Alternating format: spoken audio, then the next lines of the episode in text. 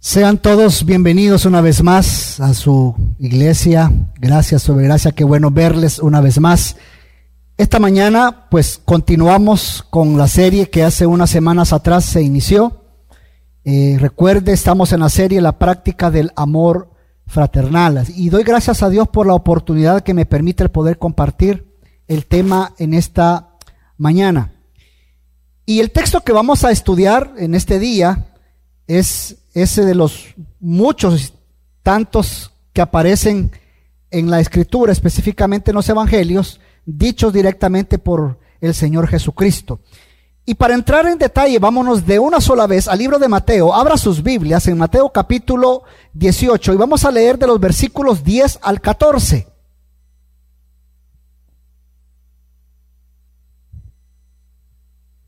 Cuando lo haya encontrado me dice, ya lo encontré.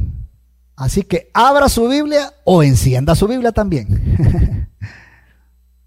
¿Ya lo tiene? Amén. Ok, dice la palabra de Dios, Mateo 18, 10. Miren que no desprecien a uno de estos pequeñitos, porque les digo que sus ángeles en los cielos contemplan el rostro de mi Padre que está en los cielos. Versículo 11 dice, porque el Hijo del Hombre ha venido a salvar lo que se ha perdido. ¿Qué les parece? Si un hombre tiene cien ovejas y una de ellas se ha descarriado, no deja las noventa y nueve en los montes y va en busca de la descarriada. Y si sucede que la haya, en verdad les digo que se regocija más por esta que por las noventa y nueve que no se han descarriado. Así no es la voluntad del Padre que está en los cielos que se pierda uno de estos pequeñitos. Como dije al inicio, este es uno de los textos que, dicho directamente por Jesús.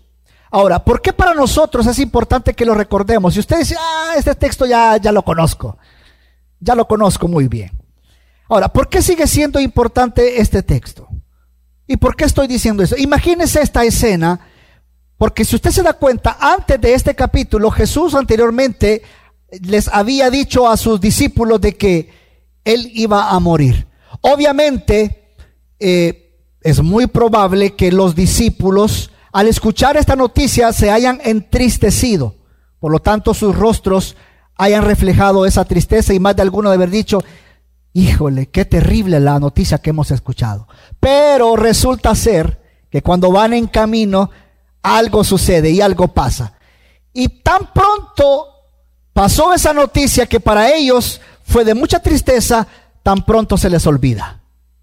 Pues si, si usted revisa un poquito más antes los versículos anteriores, del 1 al 9 específicamente, y en el 1, él, él sucede algo le hacen una pregunta y le dicen, Jesús, ¿y quién va a ser el, primero de todos nosotros? Y usted puede decir, ¿qué tiene que ver todo eso? Pues mucho. ¿Cómo es posible que esa angustia que probablemente en su mente se haya generado, esa tristeza, esos rostros tristes, desapareciera por un momento así por así? ¿Cómo es posible esto?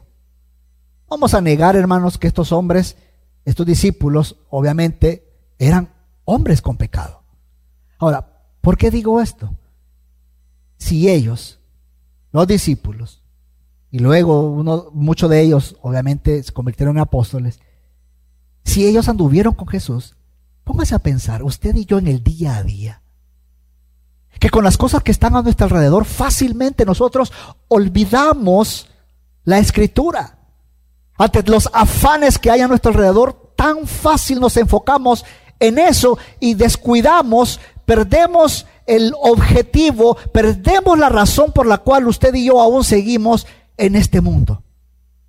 Es por esa razón entonces que el texto de esta mañana y uno de los, eh, uno de los objetivos, o mejor dicho, el mayor objetivo de esto es el poder convencerte a ti, hermano, de que así como nuestro Padre vela por sus pequeños, nosotros también hagamos lo mismo con aquellos que son de Él, porque esa es su voluntad.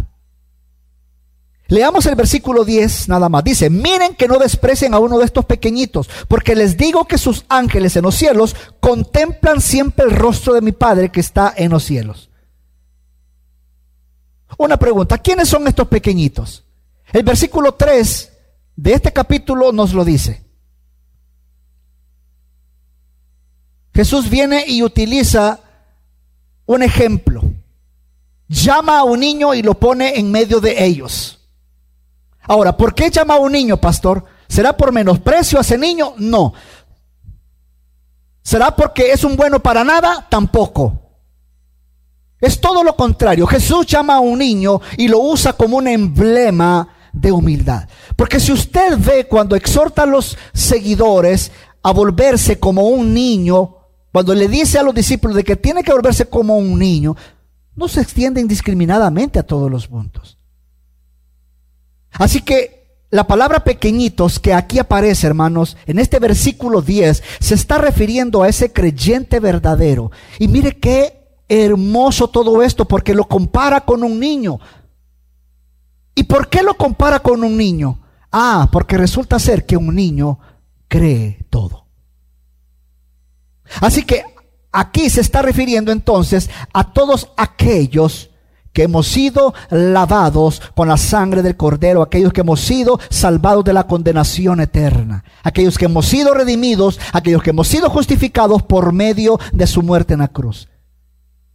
Es decir, hermano, ese que está a la par suya, ese hermano que está a la par suya, ese hermano con quien usted sirve semana tras semana, ese hermano con quien usted se disipula semana tras semana, ese con quien se reúne a hablar de la palabra de Dios. Ese también hermano con que incluso en algún momento se toma algún su cafecito por la tarde.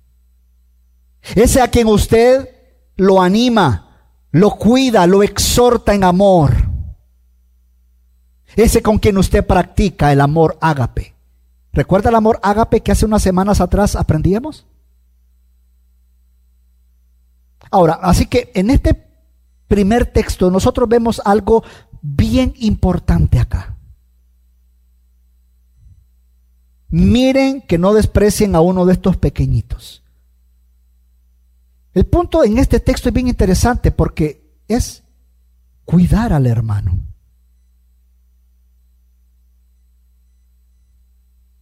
Y el tema del versículo 10 al 14, ese es cuidar al hermano.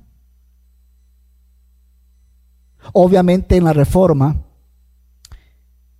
eh, los reformadores, valga la redundancia, le dieron un título, y es por eso el título de esta enseñanza, la vigilancia mutua, tanto de aquí para allá como de allá para acá.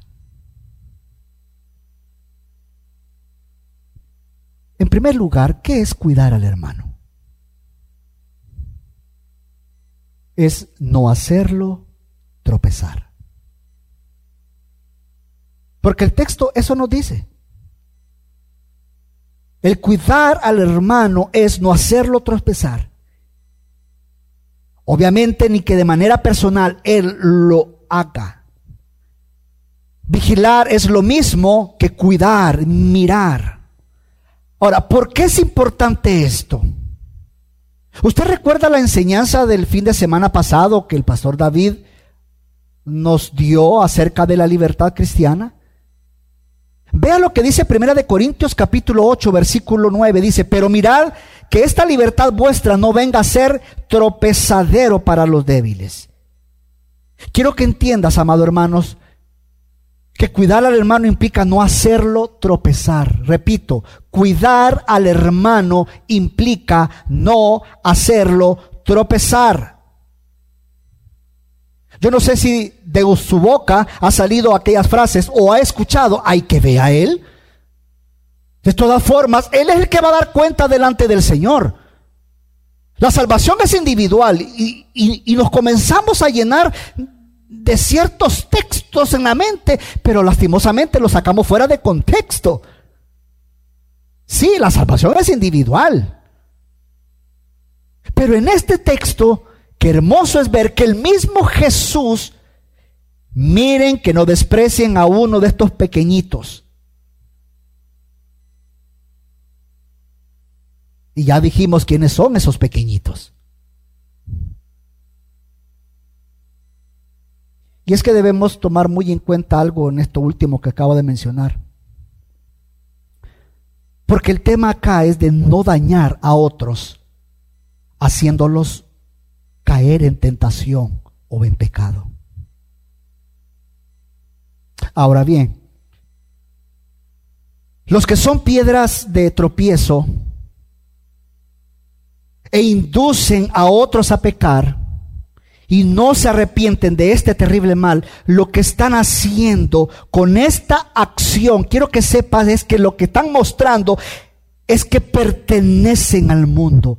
En otras palabras, que el amor ágape de Cristo no ha sido manifiesto en sus vidas. En otras palabras, son parte, como alguien dijo, son parte de esa humanidad caída, son parte de esa vida ajena a Dios. Así que si nos damos cuenta entonces en este primer punto, al ver este texto, es el enfoque es cuidar al hermano. ¿Y cómo lo vas a cuidar? No haciéndolo tropezar.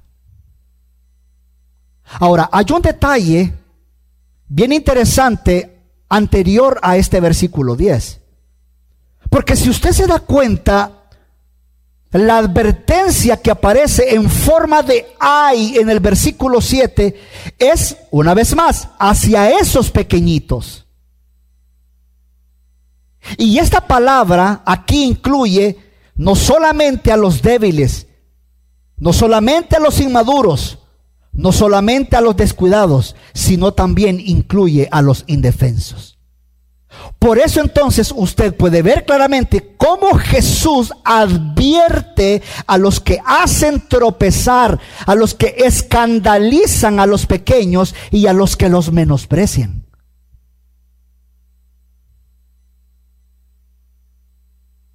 Así que el llamado en esta primera parte esa que debemos de cuidar. ¿Y cómo, ¿Y cómo vamos a cuidar? Como tú me vas a cuidar a mí, porque recuerde, vigilancia mutua. ¿Cómo vamos a cuidar entonces? No haciéndolos tropezar.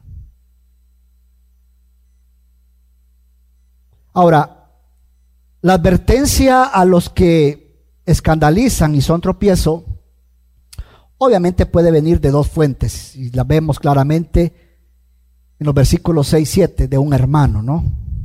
Y se ve en el pasaje, por los miembros del mismo cuerpo, como lo vemos en el 8 y 9. Pero en el primer caso son los hermanos de la fe, aquellos que pueden incitar a un hermano pequeño a pecar o caer espiritualmente. Por eso es que la frase hagan pecar o tropezar es decir, aquel que escandaliza a un hermano pequeño lo hace que caiga en una trampa. Pero lo más terrible no solamente es que caiga en una trampa. No, lo más terrible de todo eso es que lo hace caer en una trampa, ya sea de manera temporal o lo más terrible, de una manera eterna. Y esto sí es muy peligroso. Ahora, obviamente no voy a negar que en medio de todo esto, nosotros cuando vayamos debemos involucrar un ingrediente. Y ojo, no es, dije que, aclaro, no es el enfoque en este texto, pero sí podemos agregar un ingrediente. ¿Y cuál es ese ingrediente que usted y yo podemos agregar? Porque dijimos que cuidar es no hacerlo, tropezar. Pero ¿Qué ingrediente yo puedo agregar cuando yo vaya? Porque la orden es bien clara. ¿Qué ingrediente yo debo de agregar cuando yo vaya a cuidar? O cuando me vengan a cuidar. Es un tema muy importante. Es el tema de la humildad. Todo cristiano, hermano, todo cristiano, todo nacido de nuevo en humildad, siempre va a procurar a otros edificarlos y no destruirlos. En otras palabras, debo de quitar de mi vida cualquier elemento o cosa que me haga tropezar a mí y hacer tropezar al otro.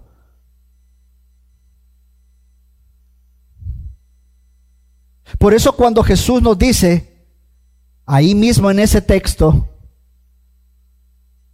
versículos anteriores, específicamente en el versículo 6, cuando Jesús nos dice que debemos cortar nuestros cuerpos, quiero que sepa que no lo está haciendo de manera literal. ¿Y por qué? Déjame explicarte por qué. Porque resulta ser que aunque tú y yo nos cortemos todos los miembros de nuestro cuerpo, si no tratamos el corazón, siempre vamos a ser piedras de tropiezo para nuestro hermano.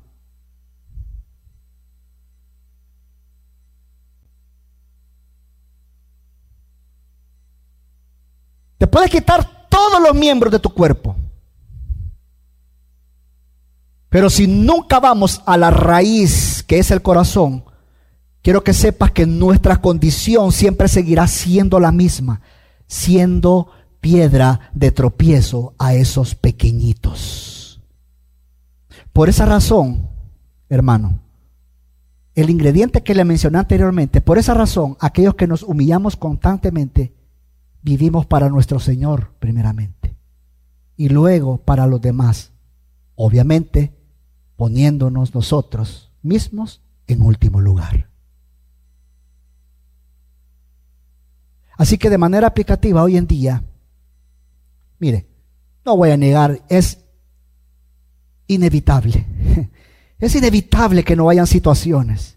Es inevitable que no hayan problemas que siempre querrán alejarte no solo de Dios, sino también de tu iglesia local. Por eso es que al ver estos versículos, amada iglesia, nos podemos dar cuenta que viene hablando tan claramente de un desvío. Por eso es que debemos de ir y, y cuidar, no hacerlo tropezar. Porque fácilmente podemos desviarnos y hacerlo desviar. Por eso es que si hay alguien que quiere desviarte de la fe, arráncatelo.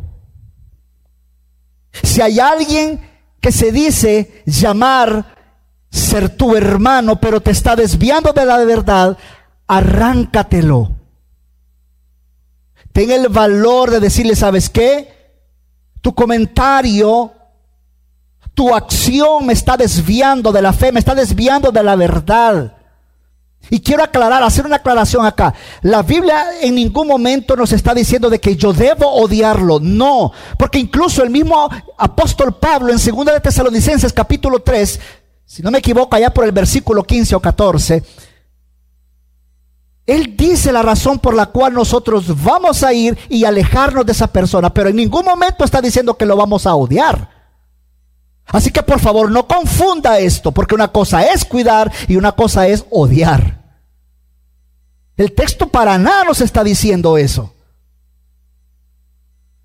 Pero eso sí, si viene alguien y me quiere desviar de la verdad, si viene alguien y quiere a, a murmurar de ti, yo debo de alejarme de él. Porque en vez de serme de edificación en mi vida, lo que está haciendo es causando una división entre tú y yo. Por lo tanto, arráncatelo. Aléjate de esos que quieren ponerte en contra de tu iglesia local. Porque si tú dices que esta es tu familia, tú vas a cuidar a tu familia.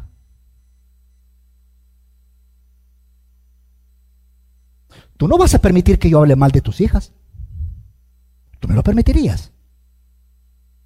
Mira, tu hija, no. Ay Dios, con Dios me libre, hermano. No, viera lo que hace cuando usted no está enfrente, hermano. ¿Tú no me permitirías hablar mal de tu hija? Es tu familia, es tu hija. Tú no permitirías que yo venga y ponga una división entre ti y ella. Es lo mismo. Tú no puedes permitir que alguien venga y ponga una división en tu corazón o murmuren en contra de ti, de tu hermano o de tu iglesia local. huye. Huye. Mas no odies. Ahora, ¿quiere usted saber si es un nacido de nuevo? ¿Quiere saber cuál es el método con el que tú y yo podemos nos podemos poner a prueba? Veamos algo. Y veámoslo en primer lugar a nosotros mismos. Si antes, se escucha, si antes de poder ser piedras de tropiezo, pensamos como aquel fariseo o pensamos como aquel publicano.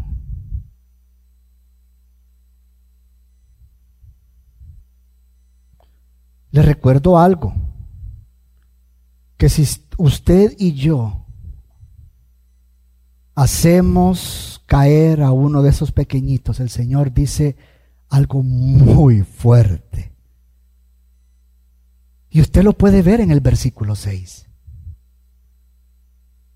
Jesús no solo dice que debemos de cuidar, vigilar o guardar, sino que también a nosotros mismos debemos cuidarnos de no ser piedra de tropiezo, porque si lo hacemos, como dice el versículo 6, Hermano, ahí dice que es mejor que usted y yo nos pongamos una piedra de molino, que nos la pongamos al cuello, que nos la atemos al cuello y que nos lancemos a lo más profundo del mar.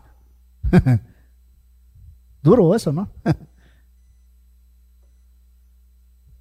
Así que en este primer punto, repito una vez más, a través de este texto podemos ver el llamado a cuidar a nuestro hermano. ¿Y cómo lo vamos a hacer? No haciéndolo tropezar. En segundo lugar, ¿por qué la vigilancia o por qué el cuidado mutuo? ¿Por qué? Ah, porque vigilar, hermano, o cuidar al hermano implica no despreciarlo. ¿Y por qué no lo voy a despreciar, pastor? Porque resulta ser que para Él, para el Padre, son valiosos. Son valiosos. Incluso tan valiosos son para el Padre que el Hijo del Hombre vino a salvarlo. Vamos una vez más al texto, versículo 10. Mire que no desprecien a uno de estos pequeñitos, porque les digo que sus ángeles en los cielos contemplan siempre el rostro de mi Padre que está en los cielos.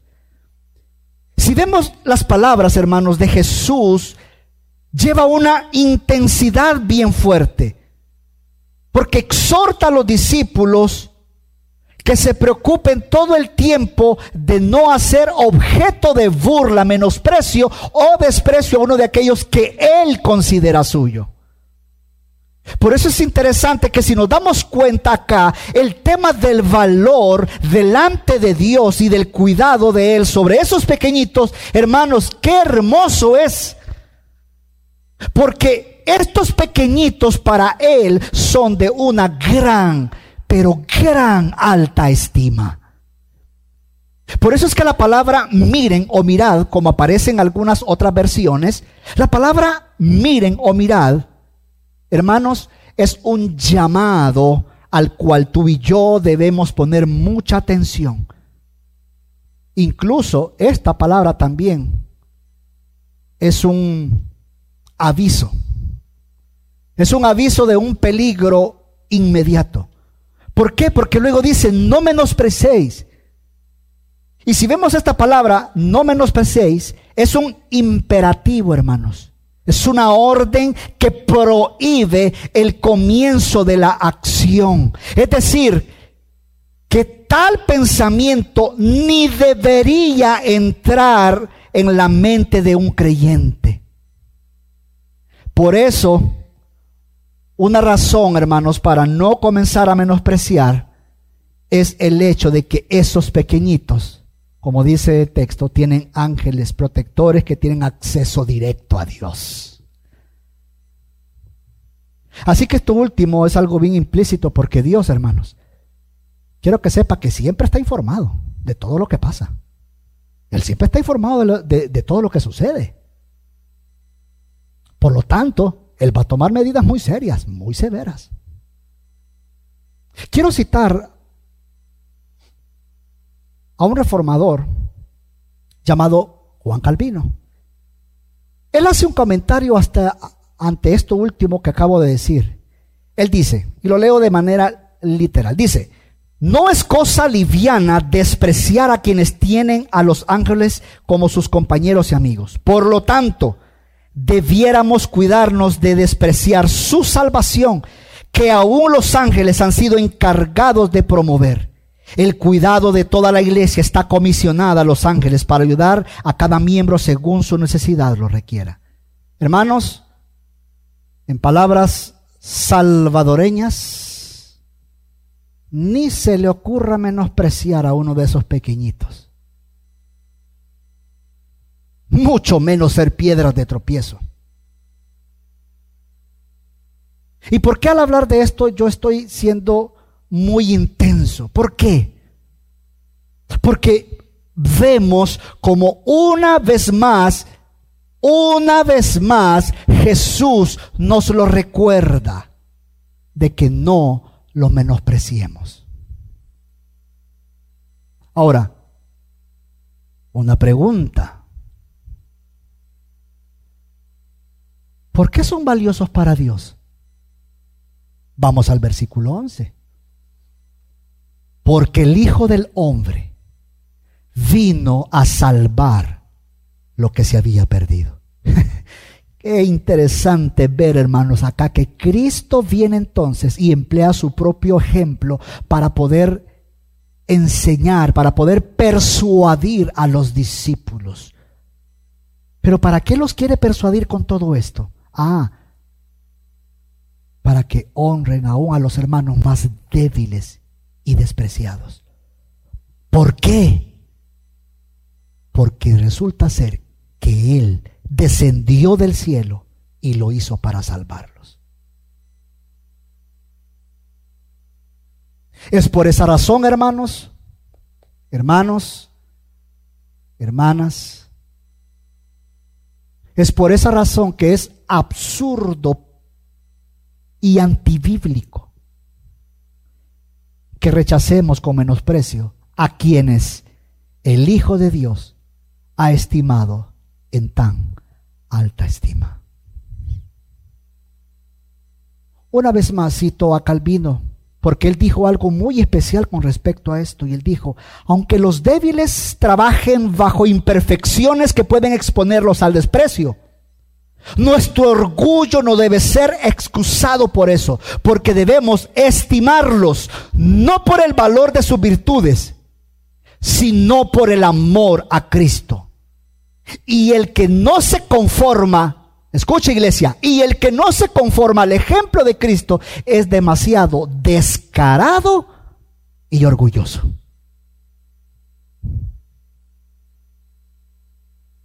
¿Se da cuenta por qué usted y yo no debemos menospreciar? Porque para Dios son valiosos. Pero también en este texto vemos algo maravilloso acá. Y es el hermoso evangelio de Jesucristo, fíjese. Porque resulta ser que lo más grande, lo más precioso, lo maravilloso que le pudo haber pasado a estos pequeñitos, resulta ser que Jesús, como hombre encarnado, vino, anduvo entre nosotros, murió, pero resucitó. ¿Y todo eso para qué? Para darles vida, pero también para darte vida a ti y darme vida a mí, vida eterna. Así que, ¿por qué hay que cuidar? Porque es un deber, hermanos. Es un deber, es una orden que Dios nos da a nosotros los creyentes. Hay un deber, hermano, que tú y yo debemos de realizar todo el tiempo, cuidar, cuidar, cuidar, cuidar y cuidar. ¿Por qué? Porque a mi Señor le costó la salvación de ese pequeñito. Por lo tanto, hermanos, cuida, vigila. Porque Jesús no solamente murió por ti, sino también por ese hermano que tú tienes a la par.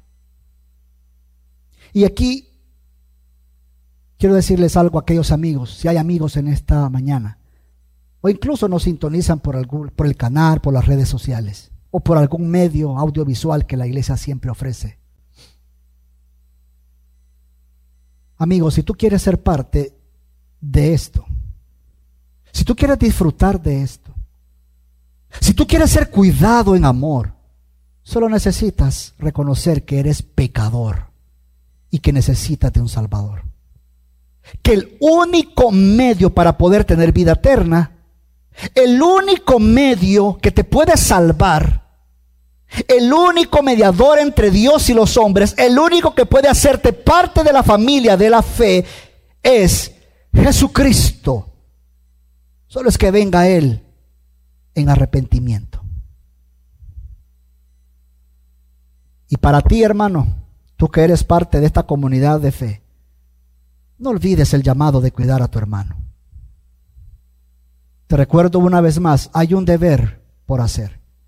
Cuidar, vigilar, mirar, observar, etc.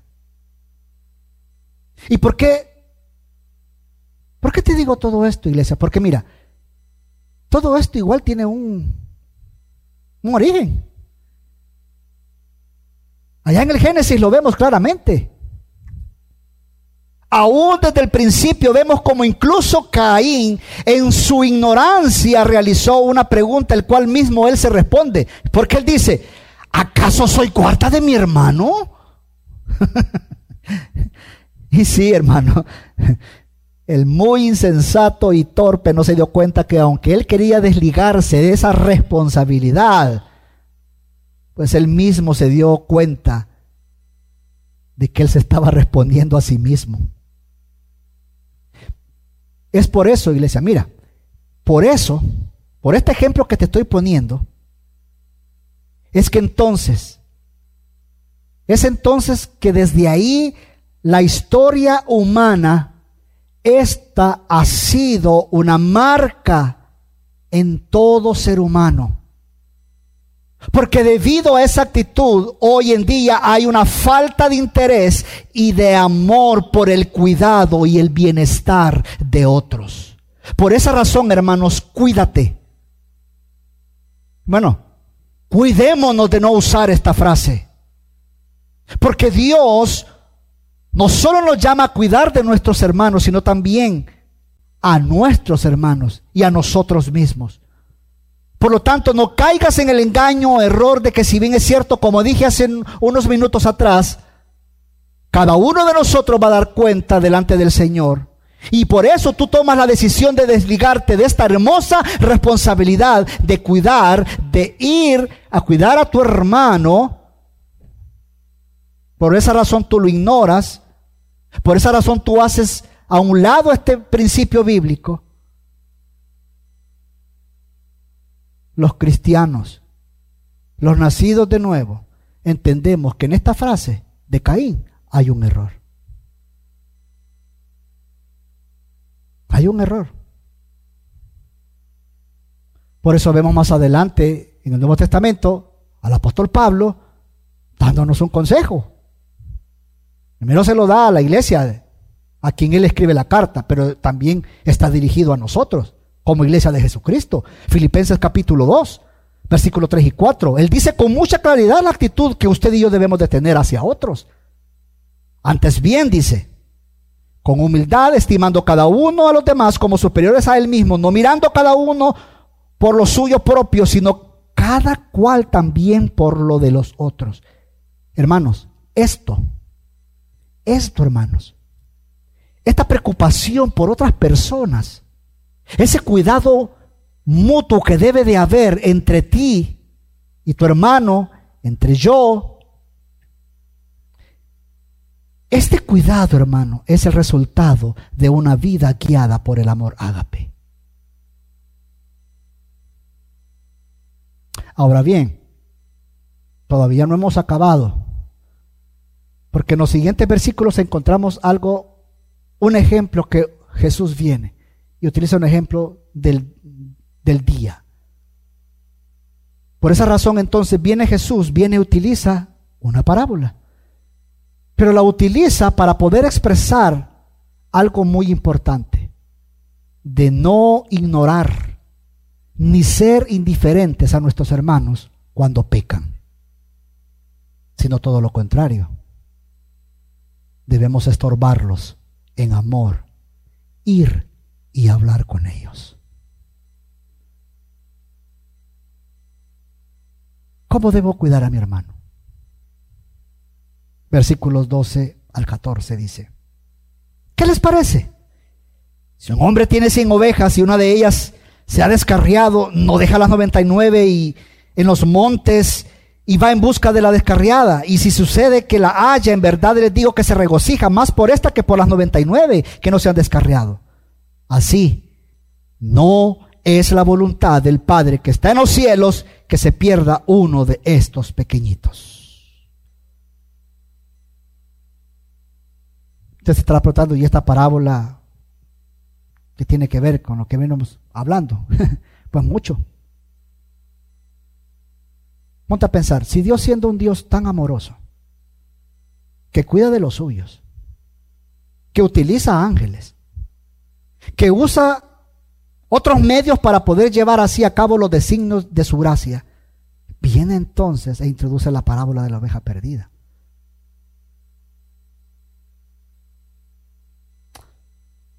Ahora, es interesante que ver este cuadro acá porque para los oyentes allá, obviamente esto no era algo ajeno, era algo, al contrario, era algo muy familiar. En aquella época resulta ser que para para, ser pastor, obviamente había, mucho, había mucho amor. Y, y, lo vemos en el 12. El pastor ama esas ovejas, las ama, a cada una de ellas las ama. Y de aquí extraemos algo bien interesante para ti y para mí, fíjate. Porque resulta ser que solo un corazón de amor podría llevar a ese pastor a esos montes tan oscuros y tan peligrosos, tan solitarios durante una noche, por buscar una oveja que se ha extraviado. Ahora, ¿por qué? ¿Por qué esto es así? Porque recuerda, iglesia, que el amor ágape no conoce límites. No voy a profundizar en esto que voy a decir, pero sí es importante que decirlo, y lo dije en el primer servicio. Quiero aclarar que esta oveja perdida no se está refiriendo a lo del mundo, a los inconversos. No. La oveja perdida que aquí se menciona es un creyente. Por lo tanto, esto lo hace aún mucho más interesante. Lo hace mucho más interesante para nuestro contexto de hoy en día. Hermano, hermana, habrá momentos en los cuales tocará dejar a ese grupo con el que tú dices tener una gran amistad a ese grupo con el cual tú te reúnes a tomarte un café, una comida, incluso habrá momentos en los cuales te tocará dejar a tu familia por un par de horas para ir por esa oveja descarriada, por esa que se ha perdido, por esa que se ha desviado.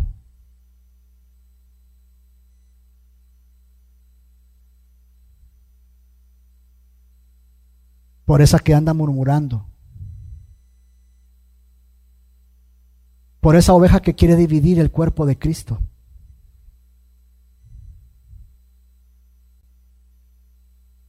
Es ahí, iglesia, donde entonces vale la pena dejar las 99 e ir por esa que se ha descarriado. Ahora, ¿para qué irás por esa que se ha descarriado? Para amarla, para confrontarla en amor para traerla al redil, para mostrarle su pecado, para ganarlo para Él. Pero aquí surge una pregunta. Mire, pastor, ¿y, ¿y qué pasa si por esa que yo voy no me recibe? Es más, hasta me aborrece, pues. Hermano, tú y yo debemos de tomar el riesgo. Tú y yo debemos de tomar un riesgo. Todo por amor a ese hermano. Recuerda que el que gana aquí no eres tú. No soy yo. Es Él. Y este es uno de los objetivos de la confrontación. No voy a profundizar en esto porque dentro de un par de semanas más, tres, cuatro semanas, se va a hablar acerca de este tema. Pero uno de los objetivos de la confrontación es eso, ganar al hermano. No para ti, es para Dios.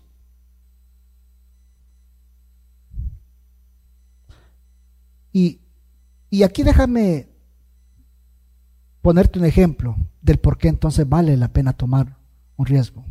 Un gran amigo mío, que también es eh, eh, conocedor de economía, yo de economía, hermano, no sé nada. Incluso yo contabilidad, yo la pasé raspando con seis. Yo me tuve que casi quincarle al maestro para que me pusiera seis. Así que yo le dije, mira, explícame, hacemos dibujitos para poder entenderte lo que me, lo, que me estás explicando. Le dije, Y él me decía, mira, me decía, en economía hay algo que se le llama, bueno, los que son aquí expertos en eso van a saber, costo-beneficio. Y él me ponía, él me ilustraba con dos cosas que él había vivido. Él me decía, mira, hace unos años atrás se me arruinó la refrigeradora. Bueno, averigüe cuánto valía reparar la, refrigeradora. 150. Mm, pensé, bueno. Pero en eso me acordé de algo. ¿Cuál es el beneficio que yo obtengo de esa refrigeradora? Ah, cuando me di cuenta de que acabé de ir al súper y tenía toda la comida allá adentro, y eran como más de 250, 300 dólares de, comida. ¿Qué hice? Desembolsé los 150 y, y reparamos la refrigeradora. otra ilustración de esto. Hace unos mesecitos atrás se me arruinó el televisor. Igual pregunté, ¿cuánto es el costo? No, cuando vi que el costo era demasiado elevado repararlo, que sale más caro reparar que comprar una nueva, entonces no, no vale la pena. Ahora, hice la misma pregunta, me dice él. ¿Cuál es el beneficio que obtengo yo del televisor? Ah, ver una serie. En las noches PPT. ¿verdad? Pantuflas, pijamas, televisión. Sí, por si no sabía. ¿verdad? Ah, entonces, no la mandé a reparar porque para mí mm, ahorita no es importante. Ahora, ¿qué tiene que ver todo esto, pastor, con lo que, con el riesgo que hay que tomar? Hubo alguien que hizo el mayor riesgo en su vida. Jesús. Jesús. Nuestro Señor, nuestro Salvador, Jesucristo. ¿Cuál fue el riesgo que tuvo que tomar Jesús? Morir. ¿Y qué ganó? ¿Cuál fue el, beneficio? Que es mucho más grande que la ilustración que yo le acabo de hacer anteriormente, obviamente. Jamás se va a comparar a una refrigeradora de un televisor. ¿Cuál es el beneficio que vemos de todo eso? ¿Qué ganó? Ah, vemos en la escritura que lo ganó para su Padre. Porque resulta ser que usted y yo estábamos condenados a muerte eterna, merecedores del infierno. Pero gracias a su muerte y gracias a su resurrección, gracias a ese costo, a, ese tan alto costo, a, a ese tan alto precio que Él pagó, hoy usted y yo somos beneficiados de eso hermoso que Él hizo por cada uno de nosotros. Y esto, hermanos, lo hace mucho más especial. Por lo tanto, iglesia, no ignores a tus hermanos. No lo menosprecies, porque resulta ser que cuando tú menosprecias, tú estás siendo de piedra de tropiezo. Y esto es lo que aprendíamos en el primer punto. Cuando tú menosprecias, tú, tú, tú no estás cuidando. Y al no cuidar, tú estás haciendo piedra de tropiezo. Por eso, no seas indiferente ante esto, hermano, por favor. No seas indiferente. Ahora, en este relato encontramos algo especial también, porque resulta ser que ese pastor, luego de haber encontrado a esa oveja, dice el texto que se regocija. Pues lo mismo sucede. Cuando tú hayas traído a esa persona, habrá regocijo, habrá gozo. Y aquí quiero mencionar algo que en algún momento una persona me mencionó, mire, pero eso es control. Pues no. Él me está controlando con eso que está haciendo. Él se está metiendo en algo que no le interesa, pastor. Me está controlando, quiere controlar mi vida. No. Y le doy una respuesta bíblica que aquí mismo en este texto la encontramos, versículo 14. No es la voluntad de Dios que uno de esos pequeñitos se pierda. Iglesia, no es la voluntad del Padre que los olvides. Por eso es que cuando el pastor encuentra su oveja perdida se regocija, más que por esas que ya tenía allí, más que por esas 99 que no se habían descarriado. Hermanos, Jesús aplicó esta parábola diciendo, no es la voluntad de vuestro Padre que se pierda uno de estos pequeñitos. Recuerda, iglesia, que los más tiernos, los más débiles, los más enfermos de su rebaño le son a Él tan queridos como el más fuerte. Por lo tanto, iglesia, no menosprecies. Incluso no menosprecies a aquel que anda en pecado. Ve y cuídalo. Hazlo regresar. Que vea su pecado, sí. Que venga arrepentimiento al Señor, sí. Pero tráelo, cuídalo, ámalo. Y yo, y aquí quiero colocar un ejemplo del día a día como padres. ¿Te imaginas mi esposa y yo un día viendo Netflix, ¿verdad? Y de repente uno de mis hijos, tengo dos hijos varones, y los que tienen varones sabe obviamente que uno quiere prevalecer sobre el otro y el carácter y uno no se deja y el otro y está, ¿eh? ¿ok? Vale. Resulta ser que mamá y papá están viendo una serie y de repente solo oigo ¡ay! ¡pum! el golpe. Y cuando bajo, hermano, está con los dientes de fuera y con un montón de sangre. Yo puedo tener dos actitudes ahí. Yo puedo ser indiferente. Yo puedo menospreciar esa acción. Yo puedo decirle a mi esposa, ¿sabes qué? Está bueno que le enseñe que respete. El chiquito tiene que respetar al grande y el grande también tiene que hacerse valer su valor. Así tiene que ser, hombre, macho. Ah, está bueno. Bájale el otro diente, hijo. No. No. Yo no, yo no puedo menospreciar esa acción. Yo no puedo ser indiferente ante eso. ¿Qué debo hacer? Ir. Ir, confrontar en amor. Y si, merece disciplina, también. Pero primero debo ir en amor, cuidar, confrontar en amor.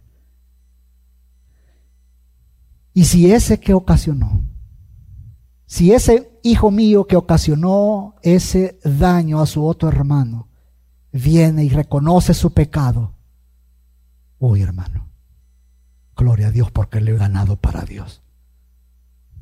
Porque ha entendido que es un pecador y que por lo tanto ya no debe de andar bajando dientes a su hermano.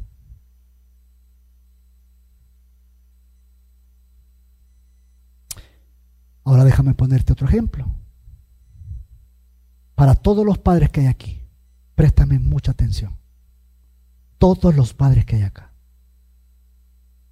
No menosprecies la obra de evangelizar a tus hijos. Está en juego su salvación, iglesia. Tú no puedes ser indiferente.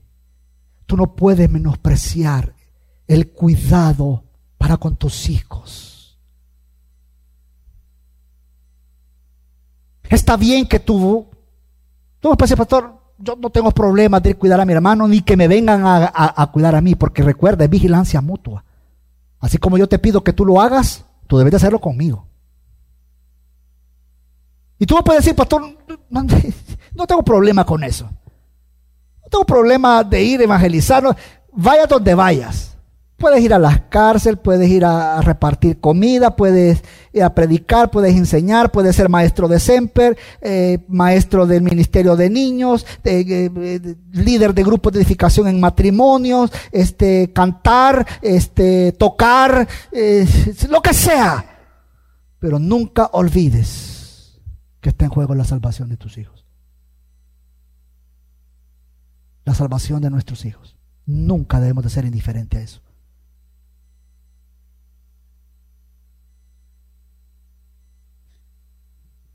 Cuando esto vino eh, a la mente, a mi corazón, fue bien, bien, confrontante. Para mí, en primer lugar. No debemos de ser indiferentes, hermano, esto.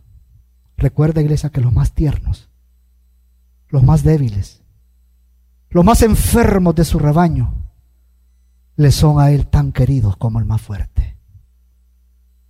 Por lo tanto, cuida y exhorta, sé vigilante de tu hermano, cuida a tu pastor, cuida al diácono, cuida al siervo, cuida al hermano en la fe, confróntalo. Sí, haz lo que reconozca su pecado, sí. Aunque algunos te digan, ah, pero a mí no me compete hacer eso. A mí, no me, a mí no me corresponde el vigilar. La Biblia no te está diciendo eso. Solo termino con esto. Hermanos, versículo 14. No es la voluntad del Padre Nunca lo olvides. No es la voluntad del Padre. No seas indiferente. Ama, muestra ese amor ágape, muestra ese amor sacrificial a tu hermano. Cuida y vigila. Practica la vigilancia mutua. Practiquémosla entre nosotros.